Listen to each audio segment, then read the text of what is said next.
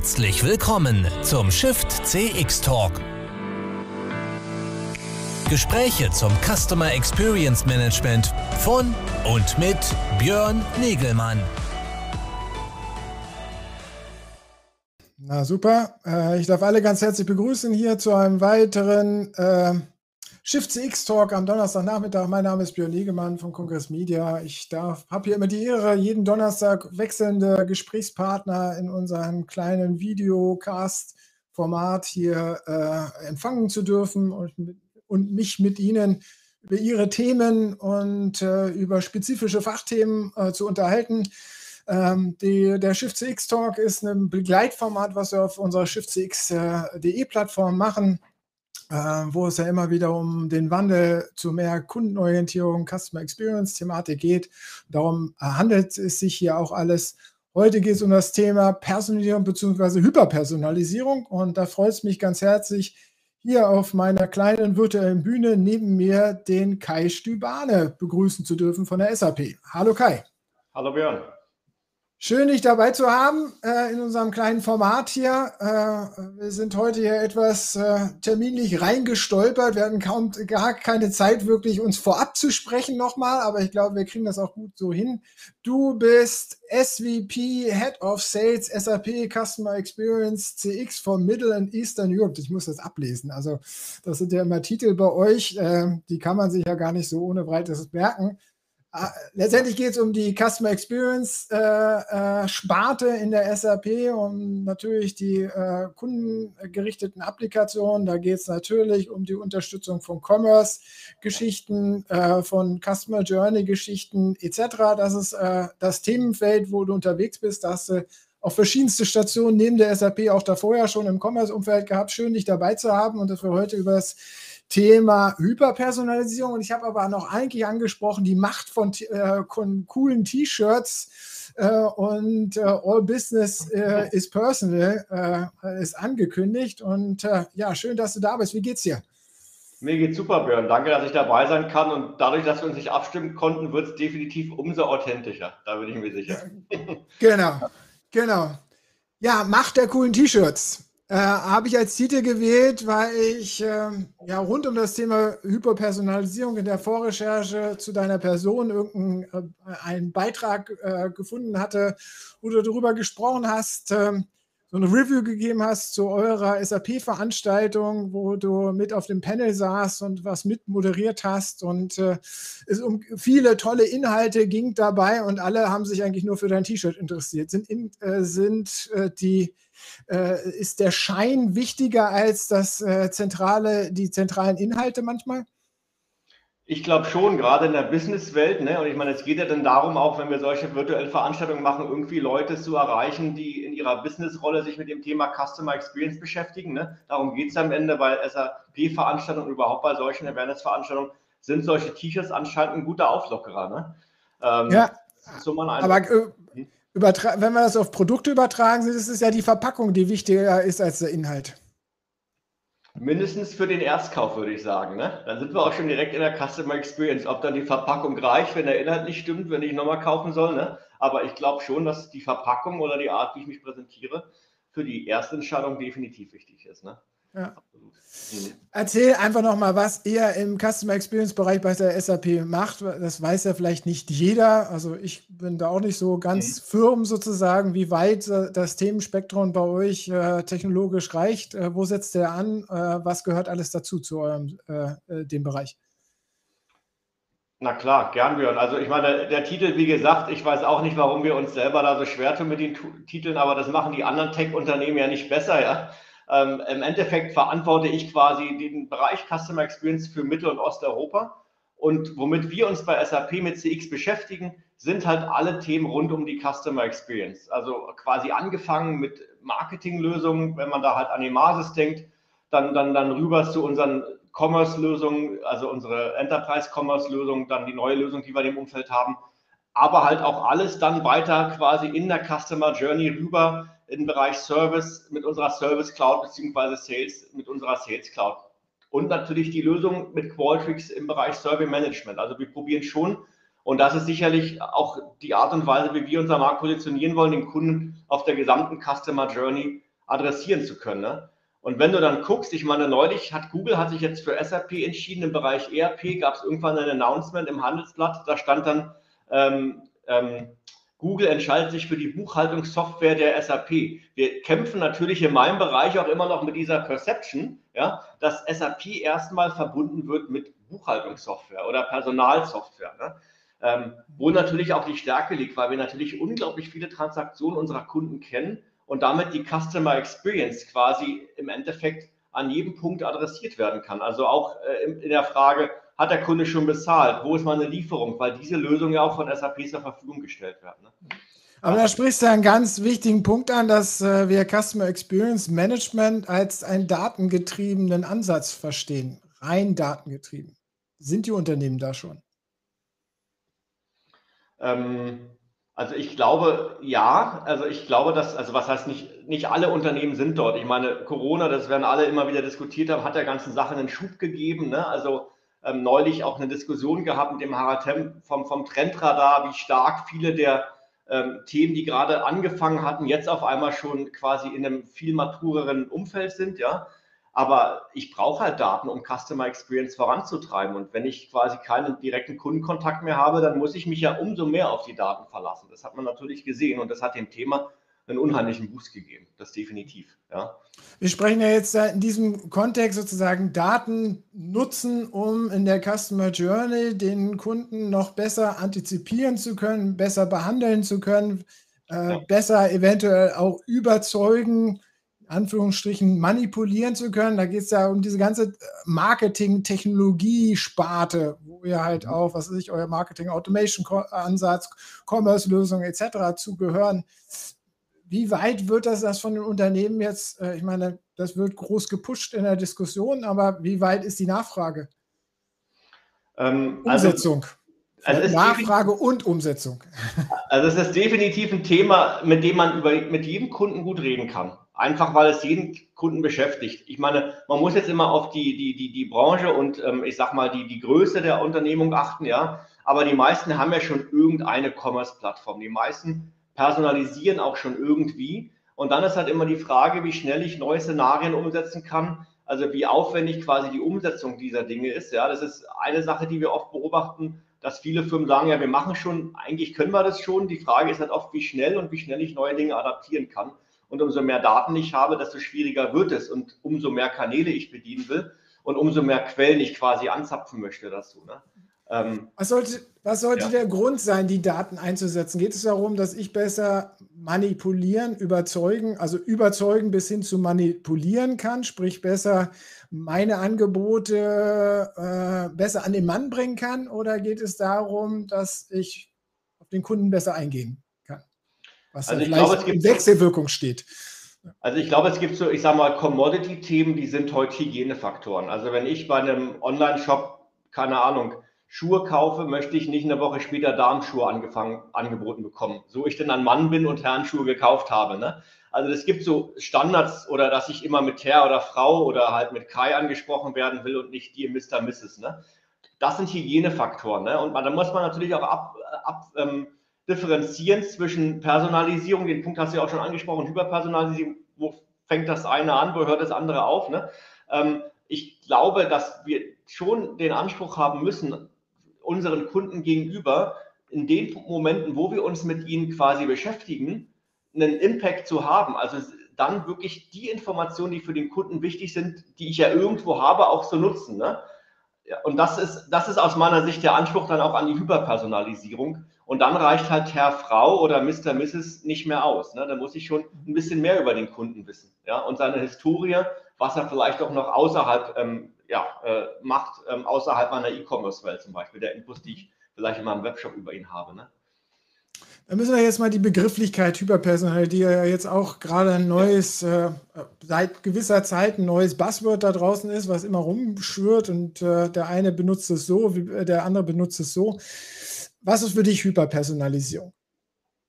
Hyperpersonalisierung ist, wenn ich in der Lage bin, an jedem Touchpoint, den ich mit dem Kunden habe, also an jedem Punkt, wo ich mit einem Kunden interagieren kann, und ich sage mal, jede Customer-Centric Organization, also jede kundenzentrierte Organisation hat ja wahrscheinlich so, ein, so eine so eine Journey mal aufgezeichnet, dass ich an jedem Punkt in der Lage bin, die richtigen Informationen für diesen Kunden vorzuhalten und in dieser Situation zu nutzen. Das ist für mich Hyperpersonalisierung, weil ich dann halt, wie gesagt, aus unterschiedlichsten Quellen Informationen brauche ne?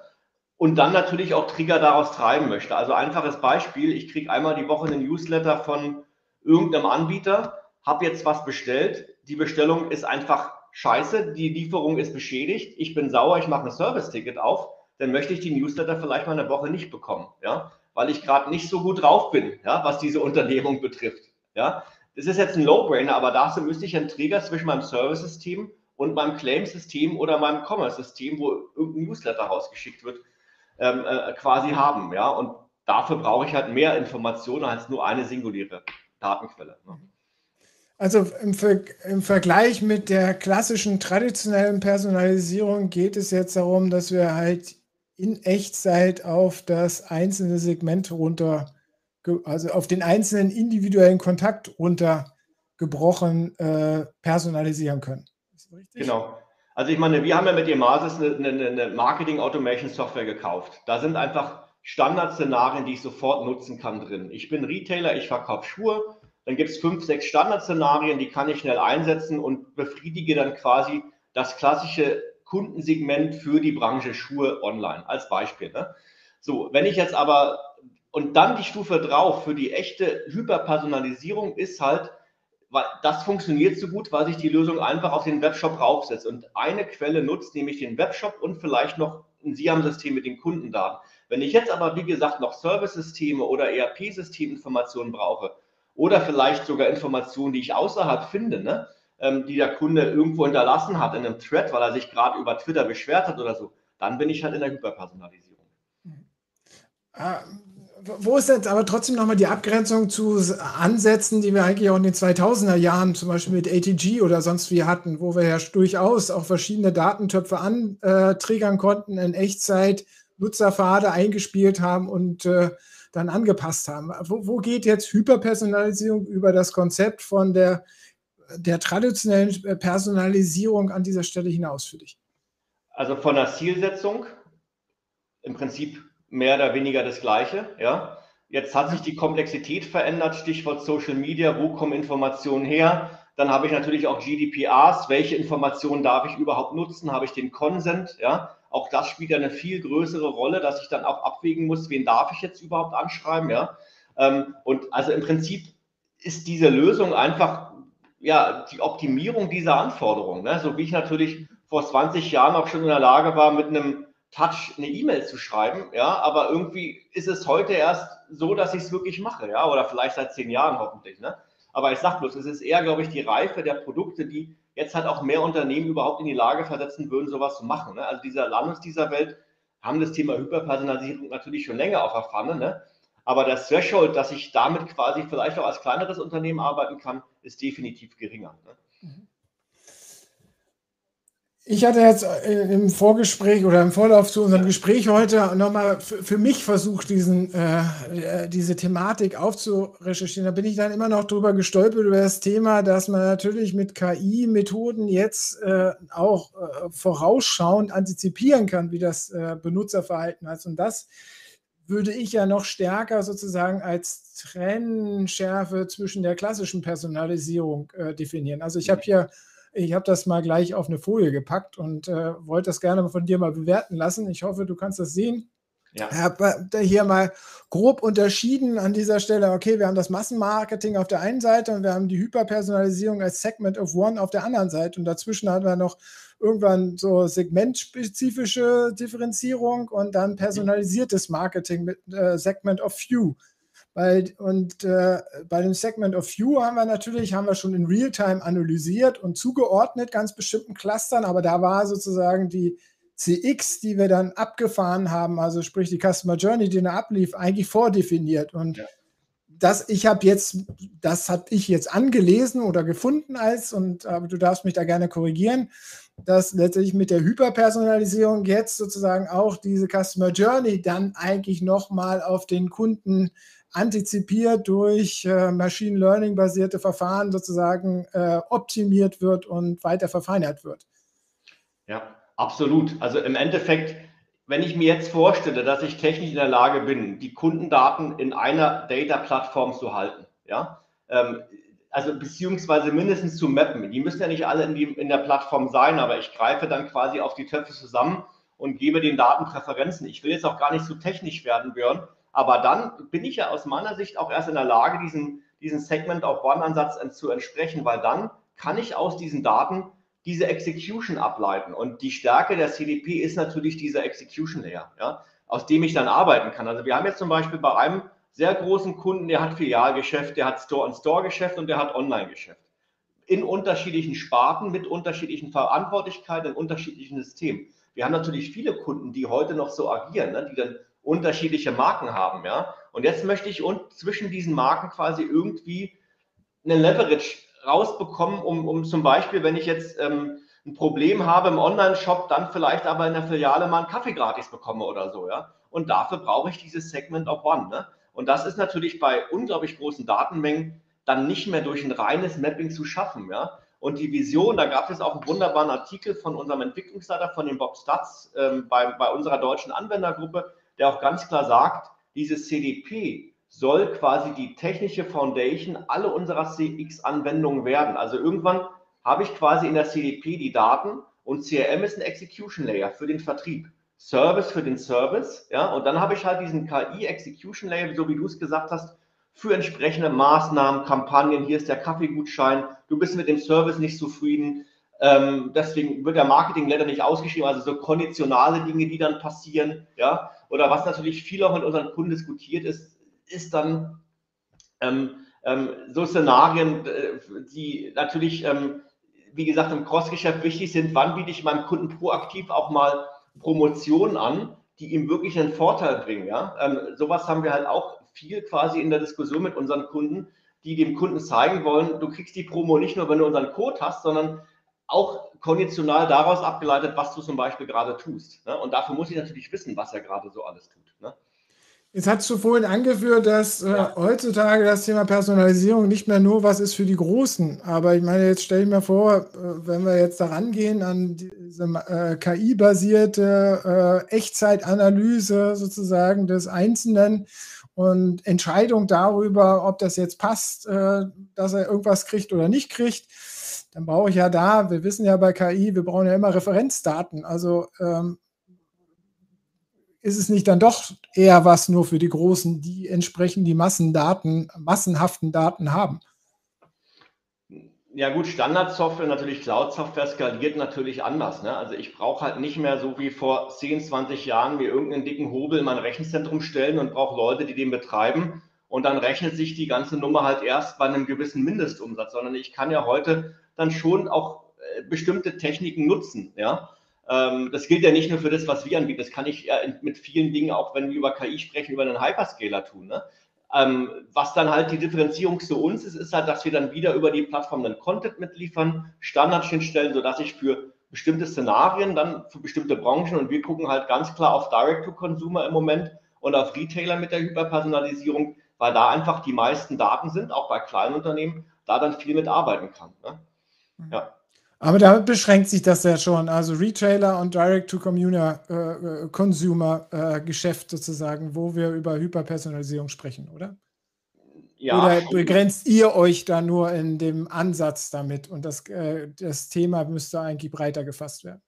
Na gut, wir sehen natürlich, sieht man ja auch im B2B-Commerce-Umfeld, aber aus meiner Sicht im, im, im, im, Personalisierungsthema noch mehr starke Marken, also Festo, Miele, wie sie alle heißen, die ja nicht unbedingt direkt verkaufen, sondern dann über Partner, haben natürlich einen extrem hohen Anspruch daran, wie ihre Marke positioniert wird. Und da hilft natürlich Hyperpersonalisierung auch, ja, weil wenn ich, wenn meine Waschmaschine kaputt ist, renne ich ja wahrscheinlich nicht zu dem Online-Shop, wo ich die günstig bekommen habe, sondern ich gehe dann halt zu dem Hersteller, ja. Und in dem Moment interagiere ich mit dem Hersteller und begebe mich auf eine Customer Journey und möchte auch zufriedengestellt werden. Und also in diesen Bereichen sehen wir da auch einen sehr starken Anspruch, erstens sicherzustellen, dass die Marke immer sauber positioniert wird und zweitens, dass ich in diesen Situationen entsprechend abgeholt werde als Kunde. Ja? Im Kontext unserer Veranstaltung sprechen wir ja sehr viel sozusagen über die optimale Customer Journey, die mhm. dauerhafte Optimierung durch Feedback-Schleifen, also Ansätze wie Qualtrics, Befragung, Feedback-Schleifen, immer wieder Nachsteuerung der Customer Journey etc. Äh, natürlich auch runtergebrochen auf verschiedenste Segmente oder auf äh, äh, natürlich äh, Segment of Ones an dieser Stelle, aber ähm, führt nicht die Entwicklung dazu, dass wir eigentlich wirklich massenhafte individuelle Customer Journeys dann in Zukunft haben, weil äh, wenn die Technologie für jedermann nutzbar ist und anwendbar ist, dass das dann eigentlich das Nonplusultra, äh, äh der Nonplusultra-Weg ist, den man eigentlich gehen sollte? Ja, also so, wie, so sehen wir quasi auch die Zukunft als SAP, ja. Und da sind wir, muss ich auch sagen, dem Bob Stutz sehr dankbar, dass, dass, dass er ja schon vor zwei Jahren diesen Trend erkennt, erkannt hat. Also quasi schon vor, bevor dann auch Corona kam, ja. Und wie gesagt, es ist ja auch gerade für kleine Firmen interessant. Ja? Also wir haben jetzt zum Beispiel vor zwei Wochen in dem Umfeld einen Abschluss gehabt mit einem Kunden, der sich spezialisiert hat auf Audiotechnik. Der hat nur 10.000 Kunden in seinem Webshop ähm, und dann natürlich hochpreisige Artikel, aber dem, für den ist Hyperpersonalisierung natürlich in einer virtuellen Welt der Differenzierungsfaktor zu dem Laden um die Ecke, der ja schon hyperpersonalisiert ist. Ja? wo ich angesprochen werde mit Hallo Kai, was willst du heute haben, wie geht es deiner E-Gitarre oder was auch immer. Ja? Und das ist dann schon, ich sage, also an, an, der Stelle, glaube ich, kann diese Technik halt auch kleineren Unternehmen helfen und, und kann natürlich auch völlig neue Geschäftsmodelle dann fördern. Ja? Mhm. Wie zum Beispiel. Worauf kommt es jetzt, hm? worauf jetzt drauf an, wenn ich diesen Weg gehen will? Was muss man dabei beachten? Du meinst den Weg der Hyperpersonalisierung? Ja, genau. Gibt es ja, da irgendwelche, äh, kann, kann, ich da ins kalte Wasser reinspringen? Ich brauche nur die Technologie und dann läuft das schon. Und äh, ich brauche ja auch nicht die Daten, weil die hole ich mir aus der Cloud, äh, aus der anonymisierten Datencloud sozusagen. Äh, äh, also kann ich damit sofort beginnen oder was? Ich meine, das hört sich jetzt alles so einfach an. Und so einfach ist es ja dann in der Realität nicht. Deswegen frage ich äh, so kritisch nach. Nee, nee, fair. Ich meine, man muss sicherlich unterscheiden zwischen den Unternehmen, die schon viel in dem Bereich machen, vielleicht viel dann auch eigenentwickelt oder halt, ich sag mal, zusammengefriegelt, unterschiedliche Anbieter, ja, die quasi aufs nächste Level kommen wollen. Das ist sicherlich anspruchsvoll, weil ich will ja irgendwie das, was ich heute habe, nicht verlieren. Also meine Individualisierung, die ich mir irgendwie halt so gebaut habe, genau wie ich die will. Ne? Ähm, und andererseits merke ich halt, okay, ich bin zu abhängig von Beratern oder ich bin zu abhängig von der Technik oder der Stack, auf dem ich bin erlaubt mir nicht mehr Innovation. Das ist sicherlich der, der mehrheitliche Fall, den wir sehen, wenn es um größere Kunden geht. Ja.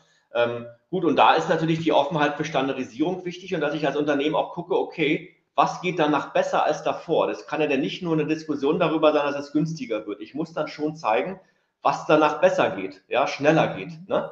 Ähm, und das ist dann auch die, die Wertediskussion, in die man einsteigen will. Aber bei diesen kleineren Unternehmen wie dem Beispiel dieses kleineren 10.000 ähm, ähm, Kunden-Webshops, ja, da glaube ich, kann man dann wirklich schon, und das sehen wir halt auch, wenn man sich dann smart die Technologie anguckt, ja, überlegen, okay, geil, mit der Technologie kann ich jetzt im Prinzip anfangen, überhaupt in den E-Commerce, in die E-Commerce-Welt einzusteigen, weil jetzt biete ich meine Artikel halt so an. Da sehe ich auch eine Chance, wenn ich quasi äh, offen genug bin, so da reinzugehen, so disruptiv quasi zu agieren, ja. Aber das heißt, ich muss dafür ja auch erstmal äh, das richtige Mindset haben, oder nicht? Ja. Äh, ist das schon ausreichend gesetzt, bei, auch bei den kleineren Unternehmen? Oder also bei den großen Unternehmen ist klar, die sind alle datengetrieben, äh, die haben halt auch ihre Datenspezialisten und ihre Datenstrategien und äh, haben ja vielleicht auch schon ihre eigenen CDPs, Ansätze gehabt und sehen dann natürlich Sinn, irgendwie vielleicht noch mal in der Cloud irgendwas zu konsolidieren. Aber jetzt die vielen kleinen, massenhaften, äh, auch äh, durchaus interessant unterwegs äh, seienden äh, Shops da draußen, ähm, ja, oftmals sind die ja noch gar nicht so datengetrieben. Ist, ja. ist da wirklich eine Chance oder eine Entwicklungschance dahin? Es ist immer schwer, also ich habe da jetzt keine Erhebung hinter mir, ähm, um das zu bewerten. Man sieht ja immer nur, was man, was man sieht. Ne? Also ich könnte dir, wie gesagt, Beispiele nennen, wo man sieht, dass es funktioniert, ja. Ähm, aber dann ist es definitiv das Mindset, diese Vision, die ich habe, dass ich sage, okay, wenn ich da jetzt reingehe, kann ich mehr machen, ja. Das sieht man dann schon bei den Kunden, ne? Und es gilt ja genauso für die Großen. Also gucken wir uns große Firmen an. Miele hat jetzt eine Miele X firmiert, ja, die in Amsterdam mit coolen Leuten probiert, quasi einen Online-Kanal aufzubauen. Ne? Douglas hat damals angefangen, quasi den Merchandising-Online-Bereich auch entsprechend zu firmieren, hat eine Forschungsposition für geschaffen. Also auch die Großen probieren dann ja schon irgendwie ähm, diesen Speed da reinzubringen, dieses Schnellboot. Ja? Also das sehe ich schon bei beiden. Ja? Aber klar, bei den Kleinen muss es mit der Vision, mit dem Mindset anfangen. Ja, absolut. Ja. Aber trotzdem, äh, ja, ich, wir versuchen ja in unseren oder ich versuche immer in unseren Diskussionen so, so eine Perspektive zu geben, sozusagen. Was sind die nächsten Schritte? Worauf kommt es an? Etc. Das hört sich jetzt alles so einfach an. Und eigentlich müssten wir nur die richtige Idee haben und dann flutscht das. Ja gut, wenn ich, ich meine, dir geht es doch wahrscheinlich genauso, Björn. Du guckst dir irgendeine Webseite an und denkst so, boah, warum muss ich da nochmal meinen Namen eingeben? Oder ich habe doch jetzt dreimal auf den Artikel geklickt, warum wird mir jetzt nicht was anderes vorgeschlagen? Oder warum wird mir jetzt das vorgeschlagen und nicht das? Also ich glaube, wir alle sehen ja dieses Optimierungspotenzial. Ne? Oder man sieht coole Marken, die halt nicht online sind und denkt so, wenn die jetzt online gehen würde, kann ich mir total gut vorstellen, wie die Firma jetzt quasi abgehen könnte. Ja? Also das ist schon, ich sag, also wieder, ich glaube schon, dass es viel mit der Vision dann zu tun hat und der einen Person, die quasi vordenkt und antizipiert, dass es halt in die Richtung äh, äh laufen kann. Ja? Ähm, also, aber ich sag bloß, geht dir wahrscheinlich genauso, oder? So, dass du irgendwas einkaufst und dann ist ja im CX-Umfeld der Klassiker, man so denkt, okay, warum ist die Customer Journey eigentlich so unterirdisch? Ja? Ähm, mhm. äh, Insbesondere auf unseren eigenen Webseiten dann immer wieder. Also, Nein, äh, und da muss man ja anfangen, das opt zu optimieren. Äh, nein, ähm, Spaß beiseite. Ist natürlich äh, vollkommen, hast du vollkommen recht. Natürlich äh, gibt es da ganz viel Potenzial und Ansatzpunkte, äh, aber die Technologie gibt es ja auch nicht erst seit gestern, sondern schon seit vorgestern und trotzdem haben es ja noch zu wenig gemacht. Also wenn das alles so einfach wäre, warum haben es noch nicht so viel mehr Leute gemacht? Also was ist das Problem? Ähm, ja, also es fängt an, aus meiner Sicht, mit dem klassischen Beratungsansatz einer wirklich guten Customer Journey an, dass ich mir wirklich angucke, wie meine Customer Journey sein soll. Und klar, bei den Kunden, wo wir quasi auch so wahrgenommen werden, dass wir diese Diskussion auf Augenhöhe führen können, ja, ist dann die Technologie auch zweitrangig, ja. Dann komme ich halt dazu. Ich habe ja den, das Beispiel gehabt mit dem Online, mit dem Retailer, der vielleicht Online-Shop hat, Filiale und Store in Store, ja dann diskutiere ich darüber und dann ist ja die Lösung nur noch die Krücke, um das umzusetzen. Eigentlich geht es dann darum, dass ich sage, hey, eigentlich will ich, dass er immer den gleichen User hat, egal wo er ist. Ich möchte irgendwie auch die Daten aus Store und Store nutzen können, wenn er dann in meine Filiale kommt, ja. Also dann bin ich ja schnell bei Themen, für die ich dann eine Technologie einfach brauche, ja. Ähm, und ja. Du hattest es vorhin schon gesagt, das ist nicht nur was für Retail, sondern natürlich geht das eigentlich viel weiter und macht für viel mehr Sinn. Aber das, der Personalisierungsbegriff wird ja dann doch in vielen Diskussionen immer reduziert auf sozusagen Commerce-Ansätze, Shop-Ansätze etc. Und das war jetzt hier auch eine Frage, die der äh, äh Wilfried Felser hier mit reinbringt, ich mal kurz einblende. Ist das nicht vielleicht sogar das Problem, dass wir die Begrifflichkeit der Personalisierung und Hyperpersonalisierung einfach immer nur eingeschränkt sehen äh, für, für solche Ansätze, wo wir einen Shop haben und einfach viel zu viele Unternehmen gar keinen wirklichen Shop haben und eigentlich mehr machen könnten. Und aus der Vision schon, bevor sie einen Shop haben, könnte sich hinterher heraus ein Shop entwickeln an der Stelle. Ja. Absolut. Also ich meine, also mir fallen da zwei Dinge ein zu der Frage von, von, von, von Dr. Winfried Felser. Also die eine ist, dass wir natürlich auch sehen, dass die Art und Weise, wie ich online kaufe, langsam rüberschwappt in die Filialwelt. Was ja auch eine interessante Beobachtung ist. Ne? Also auch eine, ich glaube, es gab, ich glaube, es war bei Forrester vor ein paar Monaten, ging es so um die Future Trends CX und einer davon war halt, okay, vielleicht gehe ich demnächst in den Laden rein, in, in den, in den, und, und das erste, was ich sehe, sind die Artikel, die, dieser, die diese Kette online am meisten verkauft, ne? Und so weiter. Dass also die, die Journey auch im Laden eine andere ist. Ne? Also das ist sicherlich eine Sache, ähm, klar. Und die andere ist, wie gesagt, die klare Verknüpfung, weil die Kunden dann natürlich auch erwarten, dass die Dinge, die online möglich sind, auch im Filialgeschäft möglich sind. Und natürlich auch in der B2B-Welt. wenn ich Einkäufer bin bei, ich weiß es nicht, BMW oder Daimler, ähm, dann möchte ich doch auch Tools nutzen können, die genauso cool sind wie die Tools, die ich privat nutzen kann. Ja? Und es gilt ja auch für SAP nicht mit einer alten Eingabemaske, sondern halt auch mit einer, die so aussieht, wie man sich das heute wünscht. Ja? Also auch da, da gibt es natürlich eine Vermischung. Ja? Also äh, durchaus ist da äh, Bewegung jetzt natürlich drin. Was hat sie, die Corona-Zeit hattest du vorhin schon angesprochen, da ja. sprechen wir immer wieder darüber, dass wir da eine Zwangsdigitalisierung, äh, ein Brennglas haben, ein Verstärker-Momentum. hat sich da auch für dieses Themenfeld mehr, äh, mehr ergeben und mehr entwickelt? Also Commerce, ganz trocken gesprochen, definitiv. Wir hatten natürlich viele Kunden, die einfach schnell einen Webshop haben wollten oder ihren Webshop massiv hochfahren mussten oder wollten. Ja, klar. Also nur mal so als Beispiel, eine Aldi ist Kunde von uns, als Aldi dann die Corona-Schnelltests mitverkaufen wollte, ging es halt darum, die, dafür zu sorgen, dass 15 Millionen Menschen auf einmal im Online-Shop quasi verarbeitet werden können. Ne? Also ich sage bloß, solche Themen hatten wir natürlich auch, ja, was natürlich super spannend ist und wo wir dann auch als Unternehmen eine Verantwortung tragen. Also das ist sicherlich ein Brennglas, was wir gesehen haben und natürlich Medien, um mit Kunden virtuell zu kommunizieren. Also Stichwort Versicherungswirtschaft, ja, ähm, Videochat, ähm, Bestätigung Personalausweis online und so weiter. Ja, also all diese Dinge, 3D-Modelle im Webshop, ja, ähm, Digital Twin im B2B-Umfeld. Also da sind viele Trends extrem äh, nach vorne geschossen und wurden extrem nachgefragt. Und natürlich die Aber Unternehmen, die sehr gut darauf vorbereitet waren, waren dann die Gewinner. Ne? Hat man ja auch gesehen. Ne? Ja. Aber das äh, Thema Personalisierung oder Hyperpersonalisierung hinkt noch. Ähm, aus oder? meiner Sicht, äh, ich meine, wir würden ja nicht so viel Werbung um das Thema machen, wenn wir nicht sehen würden, dass dort eine Riesenchance ist. Ja? ja. Also, Aber die Chance, die Chance ist noch nicht erkannt.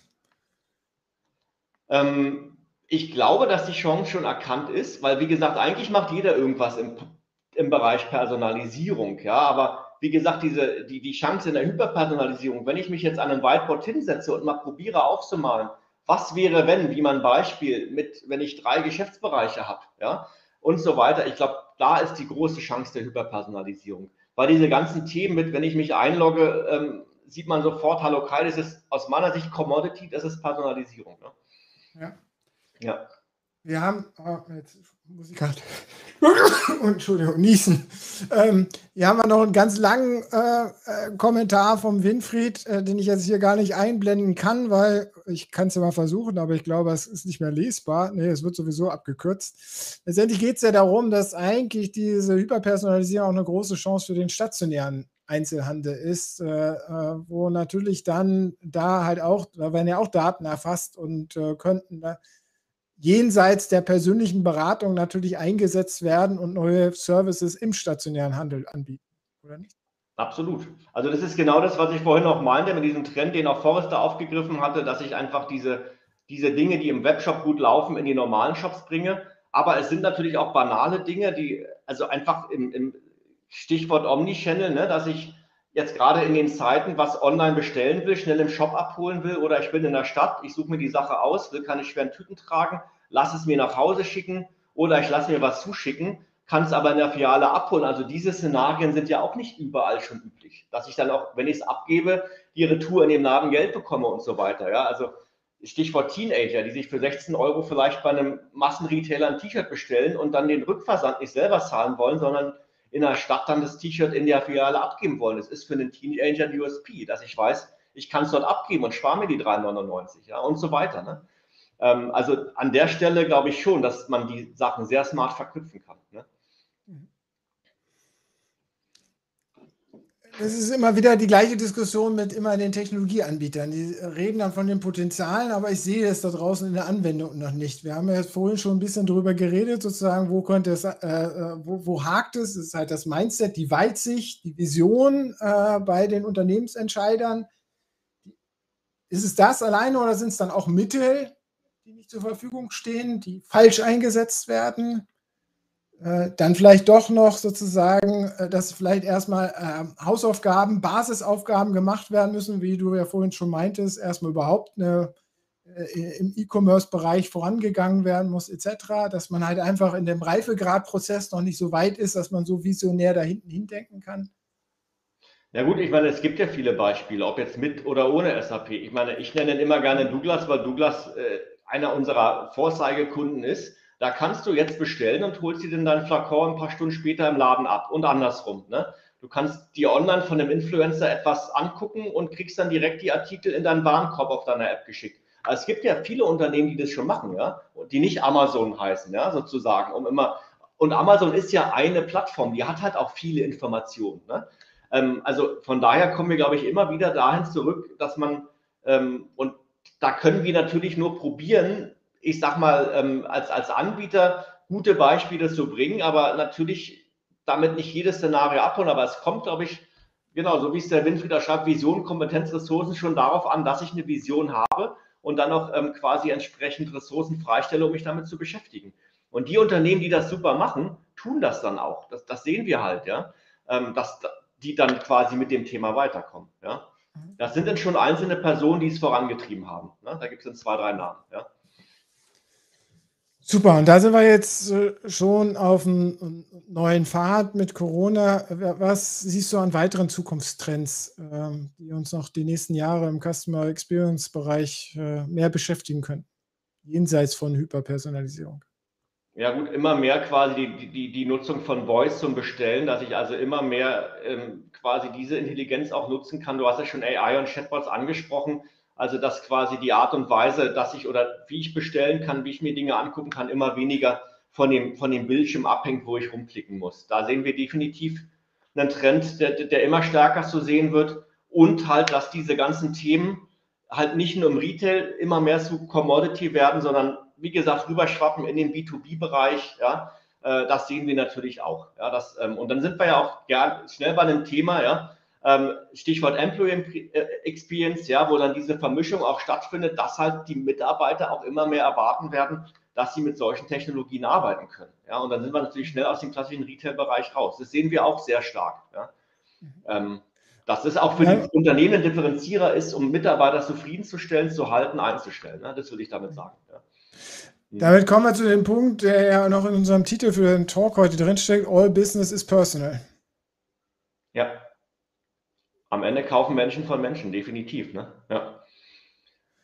Aber trotzdem draußen technisch vermittelt, aber es muss wirken wie Menschen, äh, wie ein Mensch dahinter, oder? Absolut. Also ich meine, ich sehe das ja in meiner Rolle auch. Ich meine, ich bin ja auch immer noch mit Kunden in Kontakt, denen wir am Ende etwas verkaufen wollen. Da geht es also auch darum, Vertrauen aufzubauen, ne? zu zeigen, ich, ich, ich unterstütze dich, ich bin da. Also es geht immer, auch immer noch viel um Vertrauen, nicht nur um Features und Functions. Und Hyperpersonalisierung, Björn, um den Begriff nochmal aufzubauen, ist ja eigentlich nichts anderes als ein Tante-Emma-Laden. Ich gehe rein, werde mit dem Namen begrüßt, montags bestelle ich immer meinen schwarzen Kaffee und nehme Croissant dazu. Willst du wieder einen schwarzen Kaffee, wieder ein Croissant heute, siehst du ein bisschen müde aus, willst einen doppelten Espresso. Ich sag bloß, also eigentlich ist ja Hyperpersonalisierung nichts anderes als das, was wir irgendwie mit einem Tante-Emma-Laden noch verbinden, der gar nicht mehr da ist. Ne?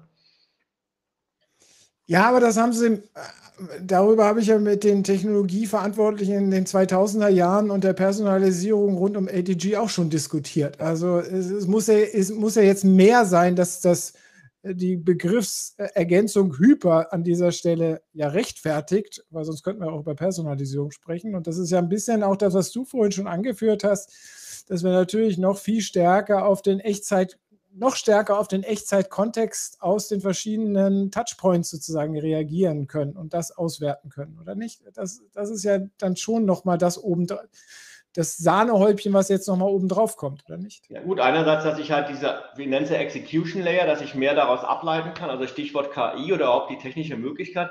Aber wir haben natürlich, wenn man sich heute die Inputquellen anguckt, wir haben ja auch viel mehr, ja. Also ich meine, Stichwort Cookies und so weiter. Wenn ich mir irgendwas angucke, ich bin auf Facebook, sehe ich es wieder. Ich meine, das ist jetzt keine Hyperpersonalisierung, ja, aber ich will einfach nur sagen, du hast ja viel mehr Touchpoints mit dem Kunden als früher, ja. Und du hast viel mehr Touchpoints, wo du eigentlich lauschen willst, was dein Kunde gerade tut, ja. Das hat sich definitiv verändert zu 2000, ne? Und das macht die Sache komplexer und damit brauche ich natürlich, und das rechtfertigt aus meiner Sicht halt auch immer mehr, dass da, da eine Standardsoftware einfach helfen kann die viele Aspekte, die ich in dieser Komplexität brauche, halt schon mitbringe. Was gibt es bei euch an Events in Zukunft oder Announcements, was irgendwas Aktuelles? Jetzt dem Mexiko, seid ihr auch dabei gewesen, wahrscheinlich oder nicht dabei gewesen bei der virtuellen was gibt es für diesen Herbst, Herbst Neues noch zu erzählen? Ja, also, genau, also die, ne die Mexiko, genau, da hatten wir einige Sprecher, auch unsere globale Marketingleiterin, ähm, die Julia White, unsere deutsche Marketingleiterin. Also da sind wir auch viel aus unserem Fachbereich heraus aktiv gewesen. Ja. Ähm, wir haben dann Ende Oktober unsere CX Live immer noch virtuell, wo wir jetzt quasi gerade anfangen, für Werbung zu machen. Ähm, und worauf sich ähm, einige Kunden hoffentlich freuen können. Wir, wir, sind sehr aktiv momentan mit Studien. Wir haben mit Fraunhofer ein Engagement eingegangen im Bereich B2B-Commerce. Das Thema haben wir schon angesprochen, Björn, wo wir quasi 100 Kunden durch Fraunhofer gerade befragen lassen, um wirklich mal rauszufinden, was die Kunden bewegt, ja, was aus ihrer Sicht B2B-Commerce bedeutet und was sie quasi für Erwartungen daran haben. Und das wollen wir ähm, Ende des Jahres, Anfang nächsten Jahres, je nachdem, wie schnell Fraunhofer quasi jetzt auch durchkommt mit den Interviews, dann entsprechend auch äh, veröffentlichen. Ja. Also es bleibt weiter, weiterhin spannend. Definitiv, genau, ja.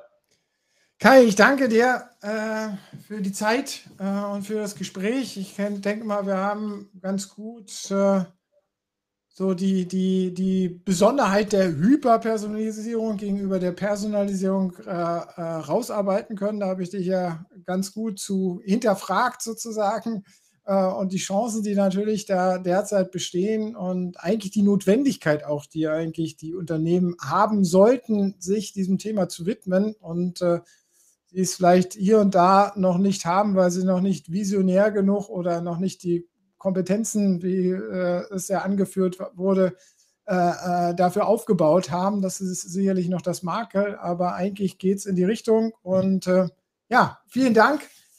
Wir sind damit am Ende unseren, unseres Shift CX Talks hier am Donnerstagnachmittag. Äh, verabschieden uns hier aus dem Stream. Vielen Dank für die Zuschauer, vielen Dank für die Kommentare hier auch mal wieder vom Winfried Faser, der dabei war. Schön, äh, und halt aber auch für die stillen Zuschauer da draußen und äh, Zuschauerinnen, die oder die uns noch nachschauen in der Mediathek.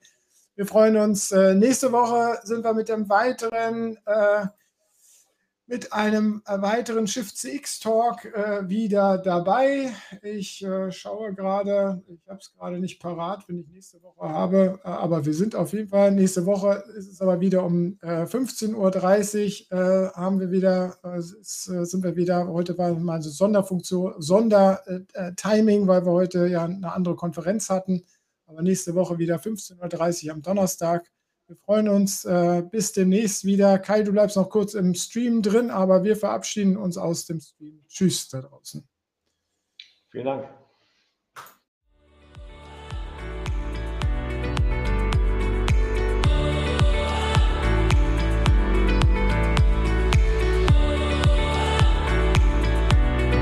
Das war der Schiff CX Talk mit Björn Negelmann von Congress Media. Mehr zu Shift CX auf der Website shiftcx.de.